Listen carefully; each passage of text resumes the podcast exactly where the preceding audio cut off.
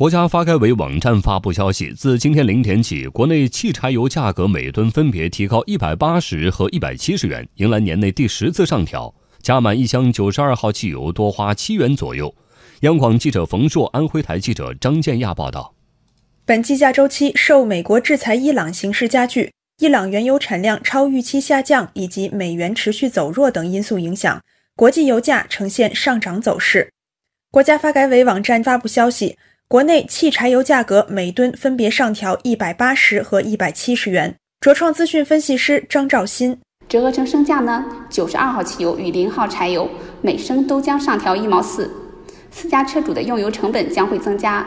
油箱容量为五十升的家用轿车加满一箱油将多花七块钱。以月跑两千公里、百公里油耗在八升的小型私家车为例。到下次跳价窗口，也就是九月十七号的二十四时之前这段时间里，私家车用油成本将增加十一块二毛钱左右。对于下个周期油价走势，张兆新预计成品油零售价格连涨的可能性较大。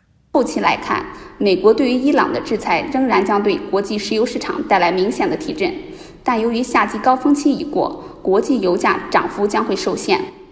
受此影响，下一计价周期，国内原油变化率或将处于正值区间。下轮调价，也就是九月十七号的二十四点，国内成品油零售价格调整出现连涨的可能性较大。